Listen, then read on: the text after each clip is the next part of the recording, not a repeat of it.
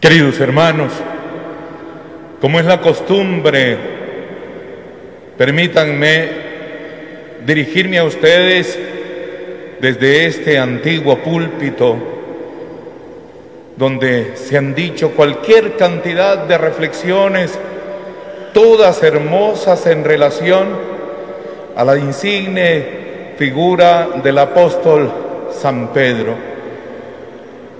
Hoy Nuevamente el apóstol irrumpe para preguntarle a Jesús esas preguntas raras que el apóstol solía hacerle. Maestro, ¿dónde vas? Se parece a la misma pregunta que le hicieron aquellos dos discípulos de Juan el Bautista cuando teniéndolo cerca, le dicen, ¿dónde vives? La respuesta de Jesús, nosotros como diócesis, la hemos asumido este año para ayudarnos a ese encuentro profundo con nuestro Señor Jesucristo. Jesús les dijo, vengan y lo verán. Ahora a Pedro el Señor le responde, donde voy hoy, tú no puedes ir ahorita. No le está negando que vendrá y en efecto sucederá, pero ahorita no puedes.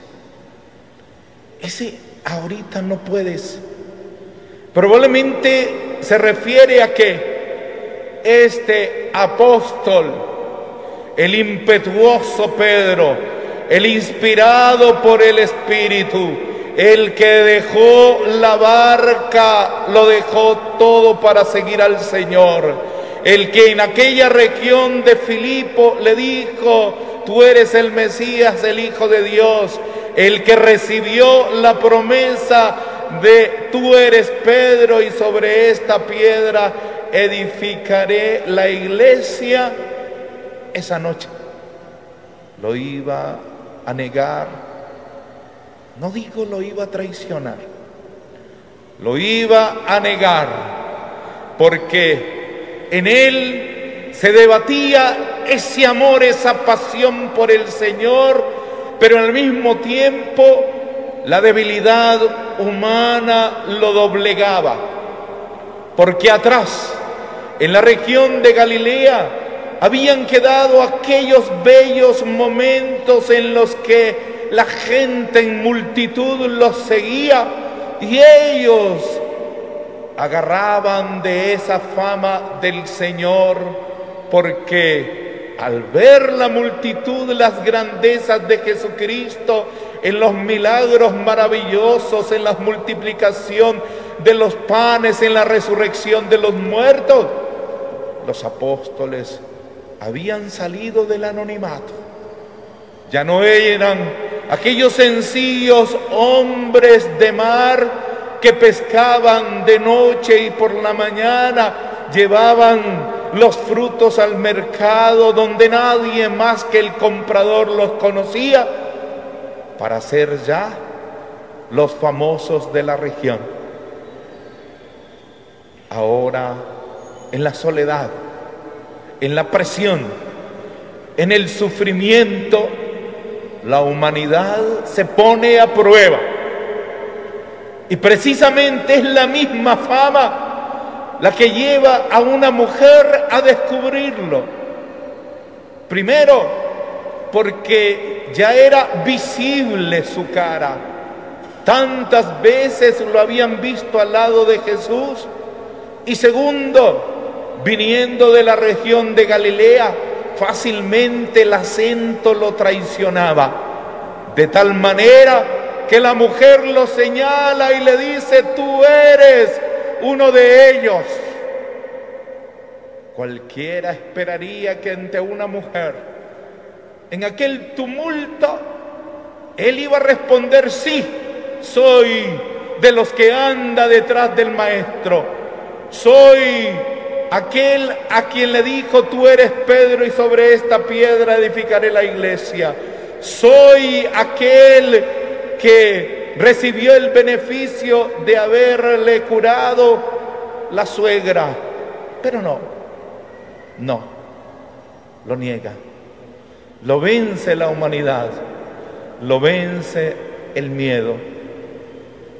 Pasa lo mismo una y otra vez, de tal manera que se acuerda lo que Jesús le había dicho en aquel momento cuando Pedro explosivamente le dijo, voy a dar la vida por ti, habiendo recibido como respuesta,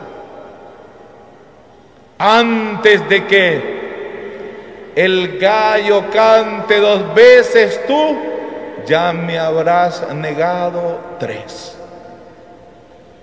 Ese eco de la voz de Jesús en la conciencia hace que broten esas lágrimas propias de un hombre arrepentido y con ganas de levantarse y de empezar de nuevo como lo hará mis queridos hermanos allá en el lago de Galilea, cuando Jesús le pregunte, Pedro, ¿me amas? Y su respuesta, una, dos y tres veces será, tú chiscuyamote, tú sabes que te quiero, tú sabes que te amo, tú sabes que te quiero.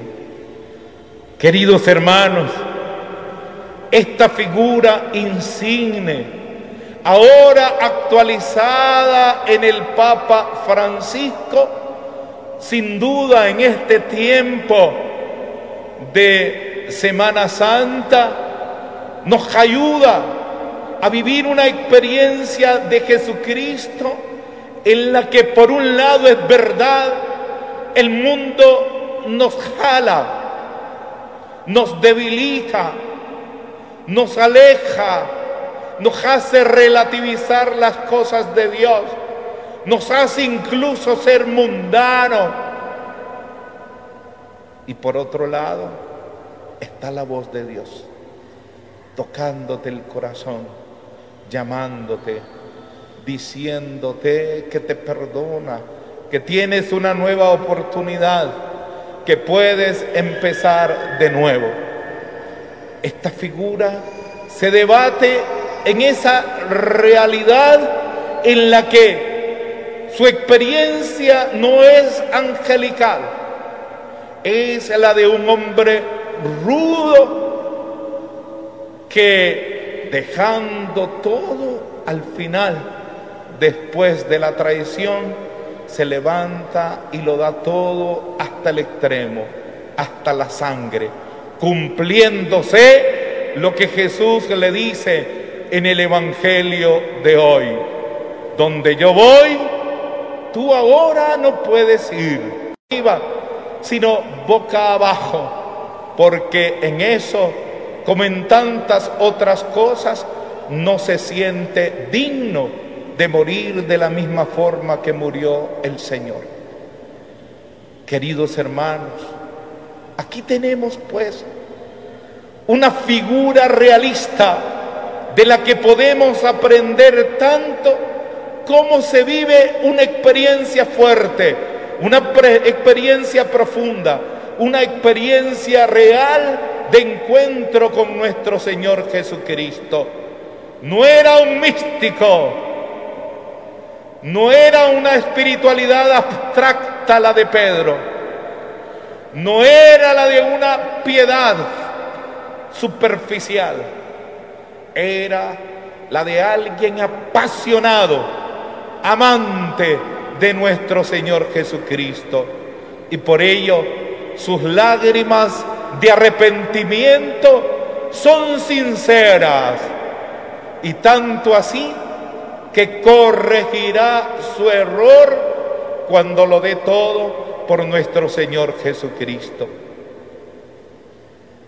Aquí pues delante de Él pidamos para que nosotros, la iglesia de hoy, tengamos ese tipo de espiritualidad seria, madura, profunda, descontaminada, a tal punto de que nada nos aparte del amor de Cristo. Y llevemos nuestra experiencia hasta el final de la vida, como muchos de los nuestros lo han hecho y lo siguen haciendo sin temor, entregando su vida como el apóstol Pedro. Y pidamos de paso para que ese ministerio tan duro, tan difícil, tan arriesgado como es el del Papa Francisco, tenga siempre la intercesión del primer Pedro, del primer Papa, para que con fortaleza esa que caracterizó a Pedro sepa llevar esta barca hacia fuentes tranquilas en medio de vientos tormentosos. A este gran santo insigne de la iglesia, pues, pidamos para que nos ayude a tener una experiencia fuerte y profunda de nuestro Señor Jesucristo. Vive el apóstol San Pedro.